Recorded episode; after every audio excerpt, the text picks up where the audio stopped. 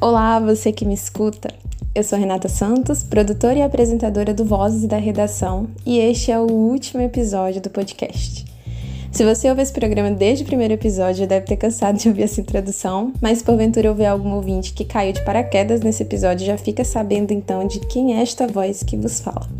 Bom, nesse quarto episódio eu entrevisto a jornalista Pamela Maranhão, que é repórter esportiva da TV Cidade Verde, afiliada da SBT aqui em Teresina. Ela explicou pra gente o que mudou na dinâmica de trabalho da emissora com a chegada da pandemia aqui na cidade e compartilha ainda como se adaptou para suprir as demandas da TV, tendo que atuar inclusive em outras editorias além do esporte após a redução da equipe. Com vocês, então, o nosso último episódio.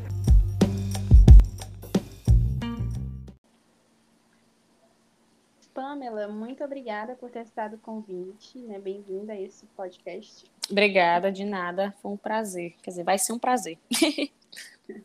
Bom, eu queria começar te perguntando, né, sobre como que você começou a atuar profissionalmente no jornalismo. Se você puder contar brevemente como foi. É, então, eu, eu entrei no, no curso lá na UFP em 2012. É, na época, eu, logo no comecinho, coisa que eu não indico tanto, eu já comecei logo a estagiar, né, no, no terceiro período eu já estava trabalhando, eu já tinha um gostar muito grande pela editoria de esportes. E aí, dentro da própria universidade, eu comecei já estagiando no, dentro da rádio universitária, né? Semanas depois, comecei a trabalhar em um, em um outro local, um site. E depois disso, fui para o jornal O Dia, né? Lá no Dia, fiquei muito tempo, fiquei quase seis anos por lá.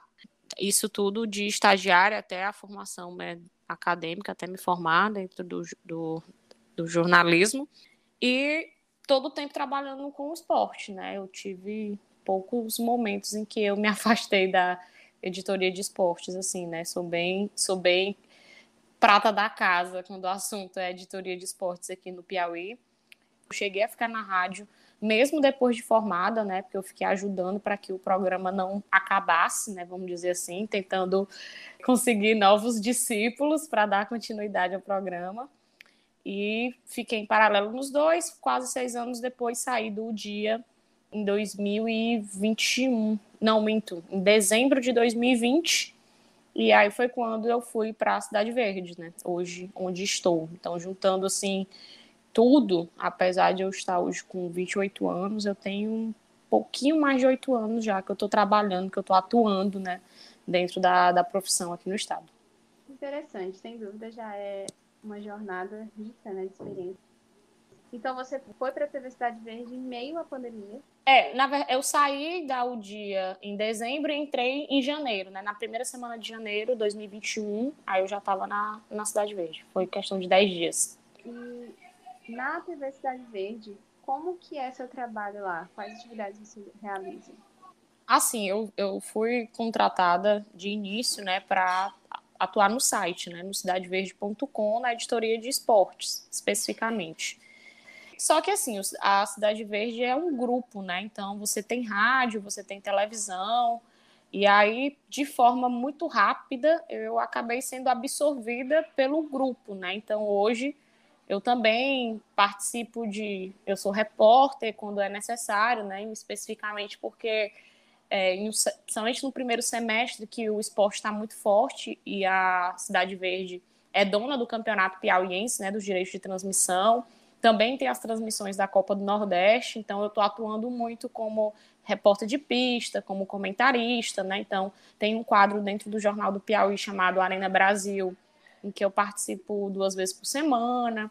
E eu também ajudo, às vezes, na rádio, né, com algumas participações. Então, assim, a, o meu dia a dia ele é muito multitarefas, né? Praticamente tudo que eu faço, eu faço pensado nas três, nos três veículos, nas três plataformas. Uma simbiose muito grande, né? A gente vai conectando e fazendo um pouquinho para cada uma das plataformas. Você atua principalmente como repórter, né? Isso. Na TV é, principalmente como repórter. Tanto para a TV como para os demais formatos. Isso. Né, algumas, entendeu? Algumas, algumas baixas. E como é que foi para você entrar na emissora né, recomeçar ali uma nova trajetória profissional em meio à pandemia? Na verdade, foi, foi muito complicado, né? Porque, assim, eu peguei mesmo uma, uma fase bem punk da pandemia, né? Que, inclusive, eu tive que deixar de fazer esporte para fazer jornalismo geral, para poder suprir como eu já frisei bastante, eu sou repórter de esporte, né? É a minha editoria mãe, né? Que eu tenho maior segurança e entendimento para poder atuar dentro do jornalismo. Quando eu entrei na Cidade Verde, eu peguei uma fase muito complicada lá por questões da Covid, porque muitos colegas né, estavam é, tendo testando positivo, então precisavam se afastar, ou então tinham algum familiar que estava doente, ou enfim, é, foi uma fase muito, muito delicada mesmo.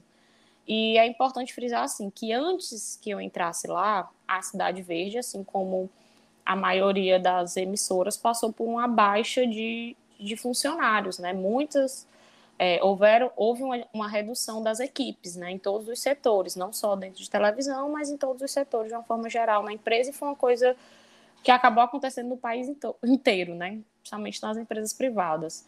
Então, você tinha é, um, uma quantidade menor de pessoas atuando e essas pessoas ainda com aquele receio todo por conta da doença, algumas pessoas testando positivo, muito preocupadas com seus familiares, então acabavam pedindo para se afastar e, e etc.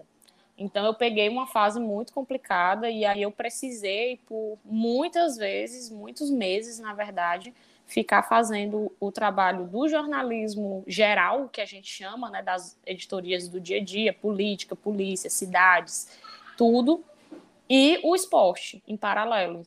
E assim foi sendo a minha rotina, foi um desafio pessoal muito grande, porque eu nunca tinha feito isso em nenhum outro local que eu tinha passado seja no rádio, seja no, por escrito, e muito menos na televisão.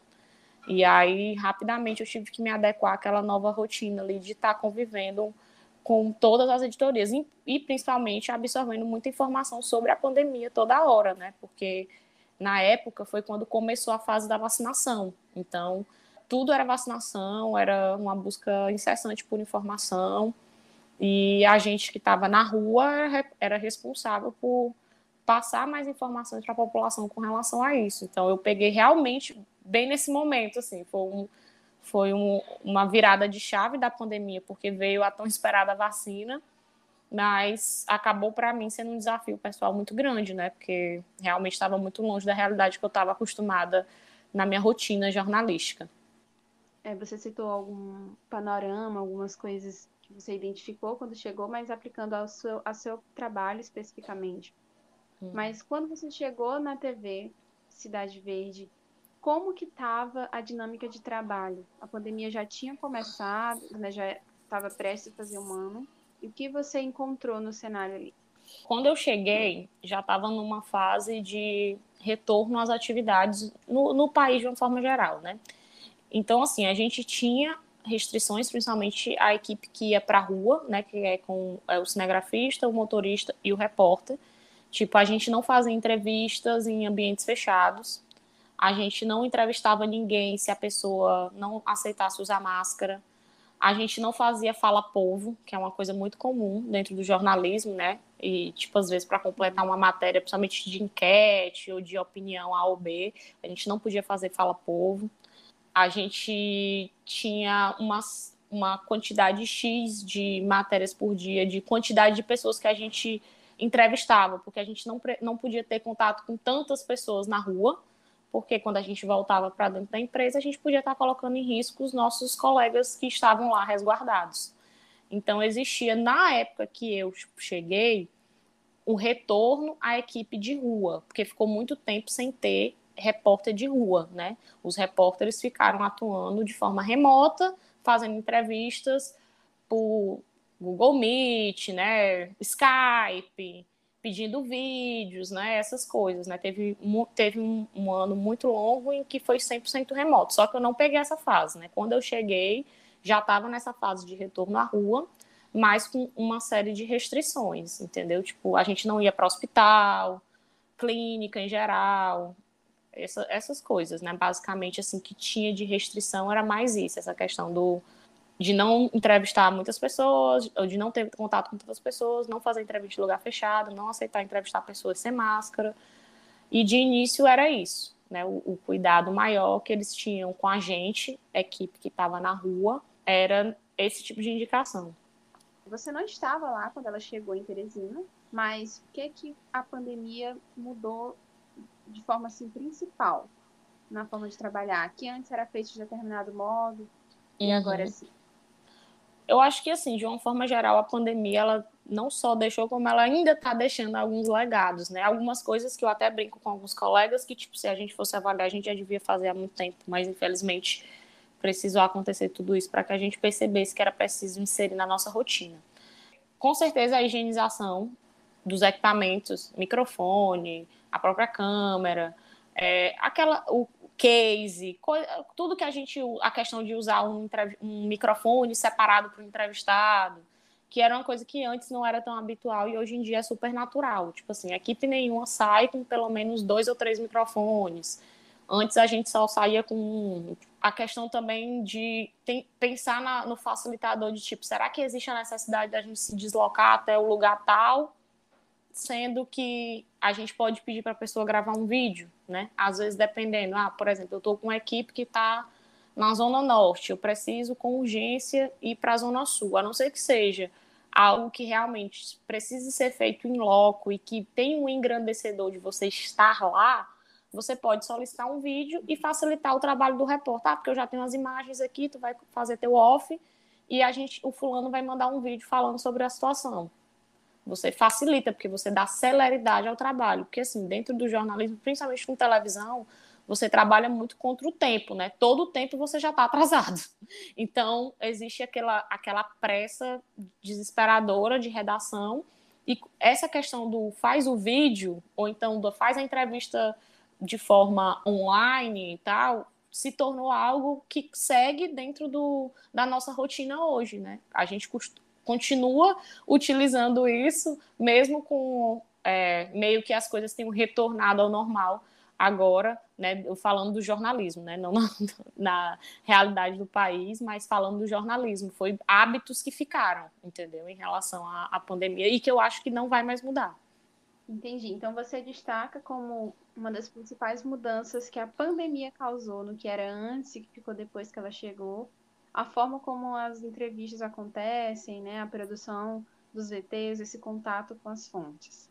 É, existe hoje mais a parte em específico da produção, essa percepção de será que dá para fulano fazer um vídeo? Será que dá para o entrevistado fazer um vídeo ao invés da gente se deslocar até ele, já que às vezes o repórter já está num outro local muito distante, ou então até pela urgência do determinado assunto, às vezes um vídeo, dependendo da pessoa também, né? Porque essa questão do vídeo, ela varia muito de acordo com a personalidade da pessoa, porque tem pessoas que pegam o celular, gravam um vídeo ali rapidinho e sai perfeito. Já tem outras que têm bastante dificuldade, né, que não conseguem desenvolver tão bem. Então, até isso é uma percepção que a produção tem que ter, o próprio repórter, mas normalmente é, foi uma das diferenças grandes que eu notei, né? Tanto é que se você observar os jornais, até hoje você vai ter algum tipo de material que é por meio de vídeo que você nota que aquilo dali não é feita por uma equipe, de, por um repórter, né? Você percebe que o entrevistado mandou aquele material diretamente para a emissora. Então, é algo que se tornou realmente muito comum. E fora isso, eu acho que é uma questão de preocupação mesmo com os profissionais, no sentido de evitar contaminação, de ter um cuidado maior com a parte de equipamento, essas coisas que são coisas mais simples, mas que antes, né, pelo menos que eu observava no dia a dia, não, não, não era feita, né, não existia essa preocupação tão grande. Você consegue identificar qual setor ali da emissora foi mais afetado pela pandemia? Qual equipe de jornalistas foi mais afetado? Ou não dá para você fazer essa identificação?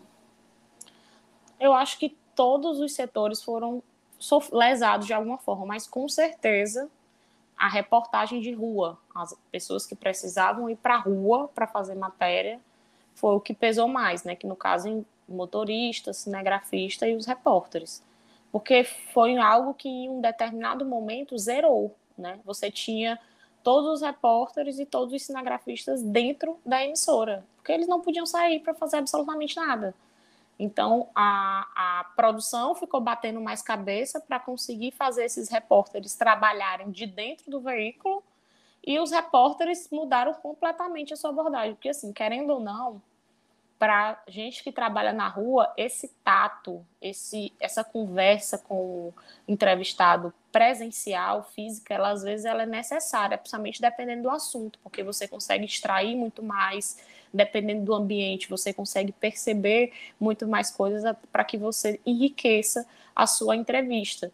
E quando você perde isso, você tem um trabalho dobrado para você conseguir fazer isso através de uma tela de um computador, de um celular, ou às vezes mesmo só por conta só por um áudio, né? Porque quantas entrevistas não foram feitas também por áudio, a gente fazia transcrição, bota fazia todo um trabalho de edição.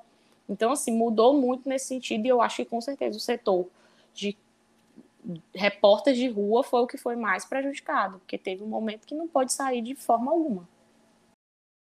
E a minha pergunta seria se algum setor ficou parado por conta da pandemia, das restrições, ou tudo funcionou mesmo com as limitações? Assim, até onde eu pude notar, tudo funcionou, né? Até mesmo com as limitações. O único setor que em um determinado momento acabou sendo bem mais prejudicado foi esse setor de pessoas que iam à rua, né, todos os dias, que tinham necessidade de ter contato com os entrevistados, que no caso é a equipe de reportagem, né, que a gente chama, que é o repórter, o cinegrafista e o motorista. Isso falando especificamente da TV, a gente, é, dentro do, da Cidade Verde, por exemplo, tem outros setores que também precisavam fazer isso, como é, por exemplo, o setor comercial, que também tem muito aquele contato direto com as pessoas na rua e tudo, mas com empresas e etc., que também é, teve que se resguardar bastante, né? O trabalho ficou muito, ficou completamente remoto, mas assim nenhum setor parou, né? O que aconteceu foi uma nova forma de você trabalhar, né? Para que exatamente você não ficasse parado, né? Você teve que se reinventar na pandemia, né? Foi um termo que a gente acabou ouvindo bastante, ficou muito popular, porque no jornalismo, que era o setor que fundamental para informar a população, a gente não podia se dar esse luxo de parar, né? Então a gente teve que procurar novos caminhos, né? Então, que dá para dizer que teve redução de equipe, né, dentro de cada um desses, desses setores, mas ficar parado mesmo de forma alguma. A TV Cidade Verde desenvolveu algumas medidas gerais de cuidados, ou se os cuidados eram tomados mais individualmente pelos profissionais.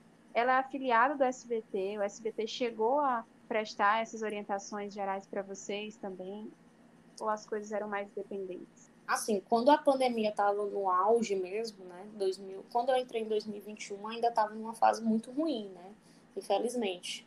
E assim, existia uma série de protocolos, né, a gente, por exemplo, se alguém testasse positivo, a equipe que trabalhava com aquela pessoa era afastada junto, né, de início, né, quando ainda estava numa fase muito crítica, né, porque a a Cidade Verde ela chegou a ter uma funcionária que faleceu, né? Uma, uma senhora, né? Ela não era do, do setor da TV em si, ela trabalhava na parte administrativa, então houve toda uma comoção muito grande na época, né? Ela já bem idosa, mas mesmo assim uma funcionária de muito tempo lá dentro da TV e até por conta disso houve um, uma precaução maior e um, um alerta maior em relação aos funcionários em si, né? Então é, de início, uma pessoa testava positivo, normalmente quem, se você estava com aquela pessoa na mesma sala, ou se você saía com aquela pessoa para a rua, se era, uma, se era um repórter, o cinegrafista e o motorista ficavam isolados também e tinha que fazer teste. Né? Houve uma fase que teve uma testagem maciça, a própria emissora é, liberou né, para que a gente fizesse alguns testes, para ter uma noção de como é que estava a, a equipe de uma forma geral, né? Porque a gente está falando de muita gente, né? Porque não é só a TV, né? Volto a frisar, TV, tem rádio, tem site, tem comercial, tem marketing. É muita, muita gente mesmo, a quantidade absurda de pessoas que estão circulando diariamente ali dentro. Então, houve uma, uma fase em que estava dessa maneira, né? E por conta disso, até teve muitos colegas que precisaram ficar alguns dias em casa, 10 dias, 15 dias, né? Às vezes a pessoa não estava sentindo nada, mas fazia teste, dava positivo. É, se você tivesse com algum familiar em casa que tivesse testado positivo, você também ficava em, em casa por uma semana, né? Era a recomendação. E fora isso, máscara e álcool em gel todo o tempo. Isso daí até hoje, né? Até hoje todo mundo usa máscara e usa muito álcool em gel todo o tempo, né? Tá? É outra coisa que ficou e vai ficar, pelo visto, aí pro resto da vida. Mas em 2021, especificamente, quando eu entrei, era basicamente isso. A gente fazia muito teste e qualquer pessoa que estivesse testando positivo, os que conviviam né, com aquela pessoa também automaticamente já ficavam isolados, já tinham que ficar em casa. E basicamente a gente estava fazendo o que era o mais prudente, o mais correto na época, para poder é, se resguardar e ter o um mínimo de segurança, já que a gente precisava estar trabalhando, né? Diferente de muitas pessoas que conseguiam, podiam ficar em casa, a gente era uma parcela da população ali que precisava estar se expondo. O número de contaminados na TV Cidade Verde pelo coronavírus foi grande? Você, por exemplo, testou positivo para o coronavírus? Não, eu não testei positivo em nenhum momento, em nenhum não. Momento, não. É, lá eu, eu fiz, cheguei a fazer somente dois testes, né? É, quando eu entrei em 2021, eu peguei uma fase em que tava bastante colegas né, testando positivo ou colegas ou então familiares, né? Então, e como a indicação era, se você tem algum familiar, pai, mãe, um irmão, testou positivo, então você também fica em casa pelo menos alguns dias e faz um teste, né? E só retorna caso o teste fosse negativo. Mas assim, realmente teve um, uma época em que teve um, muitos colegas que acabaram testando positivo para a Covid e precisaram se afastar. E houve até uma fase meio que de recontaminação, né, que já foi mais recente, né, em que colegas que já tinham testado uma vez testaram positivo novamente, que foi já no começo desse ano, né, que foi quando veio aquela fase que a gente chamou de segunda onda, né. Então, se uma daquelas pessoas positiva a tendência é que daqui a alguns dias ou uma semana, os outros colegas dele, que às vezes nem sabiam que aquela pessoa estava positiva, acabem testando positivo também, né? Porque existia essa dificuldade, né? Por isso que quando uma pessoa positivava, ele já isolava logo. Mas às vezes, o poucos dias que aquela pessoa demorou para perceber que estava positivo, ele já tinha contaminado os colegas dele que já iriam positivar alguns dias depois dele. E assim ainda, entendeu? Porque infelizmente alguns ambientes de televisão ele é muito propício para contaminação, porque são ambientes que são, são estúdios no ar-condicionado, que não tem nenhuma ventilação. Então, o ambiente em si ele é muito complicado, né? até para você ter um controle é muito difícil. Como que a chegada da vacina em Teresina, o início das campanhas de vacinação, interferiu na dinâmica de trabalho na Universidade Verde? Não, assim, a, a chegada da vacina interferiu de forma positiva, né? Que mudou é, especificamente falando de pauta, né? Porque assim, a vacina ficou sendo a pauta do dia a dia por meses e meses e meses, né? Todos os dias a gente ia para postos falar sobre a vacinação, reforçar é, locais onde estava tendo a vacinação, as idades que estavam sendo vacinadas a partir de agora, né? Porque como eu tinha estado antes, o começo da vacinação foi meio devagar, com grupos prioritários, idosos, e aí todo, tinha toda aquela fase de uma semana, idade X a idade Y, e aí todo, toda semana a gente ficava trabalhando porque era necessário para informar a população, né? Qual era o grupo que estava sendo é, vacinado, aonde estavam acontecendo a vacinação, a necess... quais eram os documentos que você precisava levar para poder conseguir se vacinar, qual eram as vacinas que estavam disponíveis, né? E, e ficou um negócio extremamente repetitivo, né? Dentro da, da nossa rotina, em especial do, dos repórteres de rua, né? Que a gente já sabia que a certeza era que o ao vivo era vacinação, né? Que as, mudava só um local ou outro para tentar dinamizar um pouco mais a cobertura, mas a gente já sabia que ia falar de vacinação todos os dias, por meses e por, e por muitos meses se repetiu, né? E ainda hoje né, vem se repetindo, né? Claro que com uma quantidade infinitamente menor, né? Porque a população mesmo conseguiu se acostumar com isso e buscar a informação quando ela precisa, mas ainda hoje existe, né, muita, a gente ainda faz muito material falando sobre vacinação. Então, assim, é uma coisa que se tornou parte da nossa rotina, né, tá falando sobre vacinação, tipo, grupos que vão estar sendo vacinados, locais, idade, etc. Então, você diria que a vacina interferiu no trabalho de vocês, não só porque beneficiou a saúde da equipe e foi permitindo alguns avanços, mas também porque a vacina se tornou uma pauta que os jornalistas tinham que abordar mais frequentemente, certo? Sim, basicamente foi isso mesmo, né? A, a vacinação ela virou uma pauta frequente, uma pauta diária, na verdade, não é nem frequente, foi uma pauta diária. A gente tinha como obrigação estar sempre nos postos, acompanhando vacinação. A gente só foi mudando um pouco o mote da informação com o passar das semanas.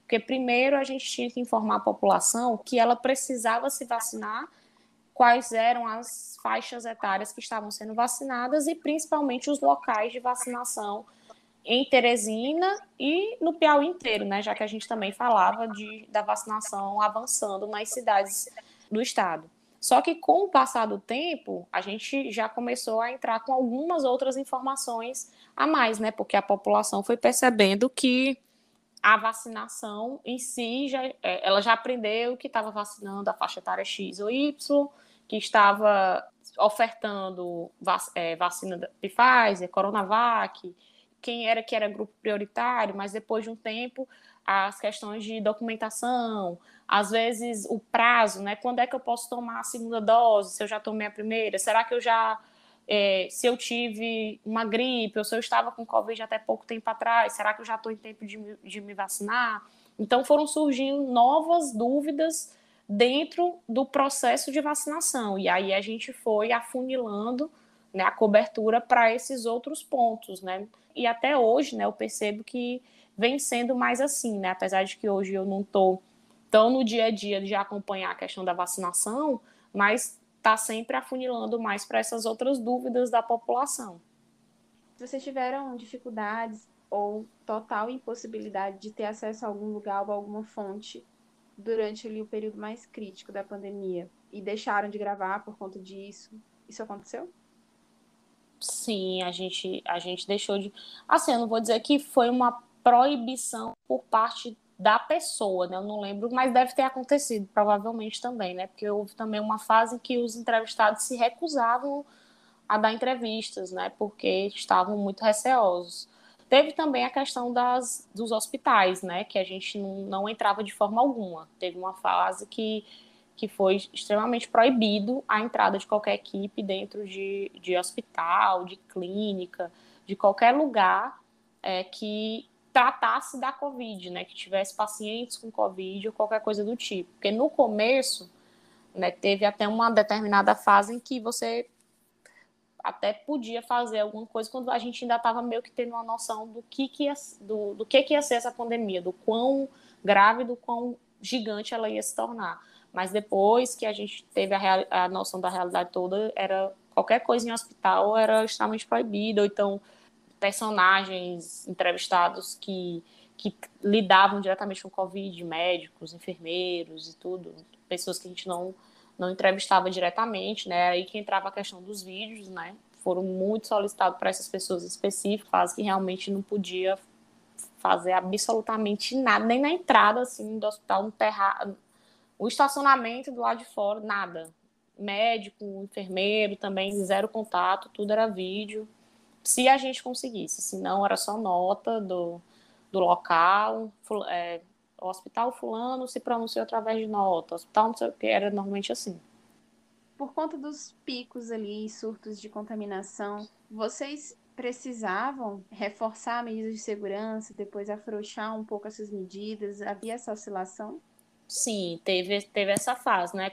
Como é que eu posso dizer assim? A gente afrouxou um pouco as coisas quando a vacina chegou, e quando a gente percebeu que a maioria da equipe já estava vacinada, né, do, dos funcionários da, do grupo em si. Aí foi quando veio a questão da segunda onda, e aí teve um índice de contaminação até razoável, e aí foi quando meio que ficou todo mundo sirene ligada de novo, muito preocupado de novo. E quando que aproximadamente as atividades começaram a acontecer presencialmente, ali na medida do possível, o mais normal possível? contato com a fonte, gravação em determinados locais, entrevistas. Quando que isso começou a voltar a acontecer presencialmente? Assim, quando eu entrei lá em janeiro do ano passado, quando eu entrei já estava nessa fase, né, de retornar a ter o contato com as pessoas na rua, né, especificamente. Estava bem, bem no começo desse retorno, então dá para dizer que foi ali em janeiro de 2021, né, que foi quando os repórteres voltaram a poder ir para a rua, mas com todas essas restrições que, que eu já comentei contigo anteriormente, né, de a produção ter aquele cuidado de não, a gente não vai te botar em lugar fechado, a gente não vai te botar em lugar aglomerado, nenhum lugar que, que é, tenha pessoas que trabalham diretamente com o vírus, enfim, essas coisas, né? A gente tinha uma série de indicações por parte da produção que a gente tentasse cumprir, né? E foi exatamente nesse período, em janeiro de 2021, que coincidiu com o período que eu entrei lá, né? Hoje, mais de dois anos depois que a pandemia chegou aqui na nossa cidade, você diria que o trabalho na emissora, na TV Cidade Verde, voltou ao normal dentro do possível? Sim, eu diria que sim, né? Pelos relatos que eu tenho diariamente com os meus colegas, pelo fato de que eu peguei uma fase ainda muito complicada, né? Como eu falei, com muitos colegas precisando se afastar por conta da, da doença em si, ou seja eles ou por conta de familiares, e pelo fato de que houve uma fase de baixa de equipe, né? A gente já recontratou essas pessoas, né? O fato de que muitas coisas da época quando eu entrei, né, um ano e meio atrás para agora, elas meio que já normalizaram, dá para dizer que sim, né? A gente praticamente está no ritmo quase igual ao antes da pandemia, só que com muitas lições, né? E muitos vamos dizer assim, muitas lições que eu acho que são legados que vão ficar para todos sempre, que é como eu já pontuei também, que eu acho que até engrandeceram, né, se a gente for avaliar de alguma forma, porque é, nos fez nos ter mais cuidado com o nosso trabalho e também otimizar, né? A gente teve que sair da caixa para poder conseguir fazer o trabalho acontecer. Então, exigiu do nosso lado criativo, exigiu que a gente buscasse soluções e até se modernizasse em alguns sentidos, né, um processo que talvez a gente iria fazer daqui a quatro, cinco, dez anos, a gente fez logo porque foi necessário, né? Porque, enfim, a gente tinha que encontrar soluções para continuar passando a informação para a população, continuar sendo, né, o quarto poder, como a gente, como tanto falam, né? Então você acredita que apesar de todas essas transformações, você diz que sim, voltou ao normal no sentido de o ritmo de trabalho voltou, as equipes em campo voltaram. Nesse sentido, você diz que sim, voltou ao normal. Sim, voltou, né? Eu acho que 95%, eu acho que se não existe algum tipo de restrição, seria mais de preocupação normal que todo mundo ainda tem, né? Porque a pandemia não acabou, né? Ela apenas está controlada. Mas dá para dizer que sim. Como que você explica a importância do jornalismo, especialmente do telejornalismo, em meio a uma crise de saúde pública como foi a do coronavírus? É, eu acho que foi o alicerce, o crucial para lutar contra a desinformação, né, principalmente. A gente está num mundo atual de, em que você recebe informações de todos os lugares, 24 horas, você está no Instagram, você está no TikTok, você está no YouTube, você está em todas as, as plataformas possíveis, mas muitas dessas informações elas só são jogadas ali, né? Você não existe um processo de checagem. E a televisão, querendo ou não, é o veículo de massa e é o veículo que atinge a maior parte da população brasileira. É, esses números estão se reduzindo com o passar do tempo, principalmente por conta da internet, mas ainda hoje ela é a, a plataforma que mais consegue absorver pessoas, né, que consegue informar, que é mais assistida. Então é muito, é, foi e está sendo ainda muito importante. Eu acho que principalmente para lutar contra a desinformação, né? A televisão, é, muitas pessoas até hoje falam que, né, eu só acredito quando passar na televisão, né? É uma frase muito engraçada, né, até, mas querendo ou não, a gente brinca, mas tem muitas pessoas que ainda pensam assim. Então, a, a TV aberta, principalmente, ela é fundamental para poder é, fazer com que as pessoas tivessem essa noção de precisa se vacinar nessas campanhas que foram feitas, porque a gente teve um começo de vacinação muito turbulento aqui no Brasil, porque demorou muito para começar, e quando começou existia um, um, um polo muito forte também de anti-vacina, né? Então, é, quando você assistia à televisão, você via inúmeras matérias, pessoas falando sobre a importância, os dados da Covid, infelizmente, avançando, muitas pessoas é, perdendo familiares todos os dias, tudo isso aí era fundamental para conscientizar a população e mudar e a gente conseguisse reverter aquele cenário que era caótico, né? Então, como sempre, né, a televisão aqui no Brasil, ela é a massa, ela atinge a massa e ela é fundamental para conseguir ajudar o país a sair desses cenários complicados, né, desses momentos difíceis e principalmente no caso da pandemia, que eu acho que dá para a gente dizer que no século foi talvez a nós a nossa a nossa era né que é que está vivendo essa da pandemia da covid-19 realmente tem muita história para contar né? Viu e ouviu muita coisa entendi Pamela e para encerrar eu queria que você contasse para gente como que você se sentiu atuando como jornalista em meio à pandemia da covid-19 para mim foi um cenário muito de adaptação, né? Porque, assim, como eu tinha frisado no começo, eu sou uma repórter de esportes. A minha editoria, ela teve uma fase em que ela deixou de existir, né? Vamos usar esse termo. Porque, assim, por conta da cobertura, houve a necessidade de que algumas, algumas editorias, elas não tinham mais como pautar dentro do dia a dia jornalístico, né? E assim foi com o esporte, com a cultura, né? A gente deixou de, de estar naquela cobertura para se direcionar a, uma, a um outro cenário, um cenário que caótico, né? Um, uma coisa que, por mais que você recebesse informação e buscasse informação toda hora, em alguns momentos você desacreditava naquilo dali que você estava vivendo, né? Porque é um cenário que, desde o começo, acho que até os mais pessimistas não imaginariam que a gente teria quase 700 mil mortos no, no Brasil por conta de uma pandemia. Então, foi um, uma fase de adaptação muito grande, né? Primeiro, de você estar ciente de que você tinha que cumprir o seu papel como jornalista e, ao mesmo tempo, tentar se manter emocionalmente bem para que aquilo dali acontecesse, né? Porque em vários momentos você se abala, né? Você perde algum familiar, ou você vê um colega perdendo um familiar, ou às vezes um, uma pessoa da, da própria emissora, né? Então, assim, foram N vezes sendo testados, a, não só eu, né, como todos os colegas, até conseguir é, lidar com aquela situação toda, né? Realmente uma uma realidade muito muito fora do muito surreal, né? O, nível de impacto era muito grande ainda é, né, eu acho que hoje tirou lições, né, até para sensibilizar, para solidarizar, mas foi um, um, teste profissional, né, muito grande, né, de para a gente conseguir se manter firme dentro daqueles cenários, é, mesmo quando a coisa parecia estar tá todo o tempo desmoronando, né? Entendi.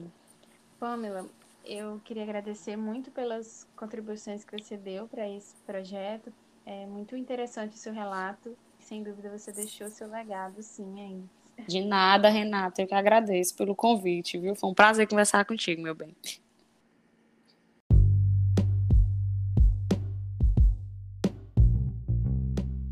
O podcast Vozes da Redação é um projeto de conclusão do curso de jornalismo da Universidade Federal do Piauí. Por meio de quatro episódios de entrevistas com jornalistas teresinenses, conhecemos as mudanças que a pandemia do coronavírus causou no telejornalismo local. Você também pode saber mais detalhes desse projeto e como ele nasceu por meio do Instagram, seguindo o perfil Vozes da Redação. O link está na descrição do podcast. Eu sou Renata Santos, produtora e apresentadora desse projeto. Muito obrigada pela sua audiência até aqui.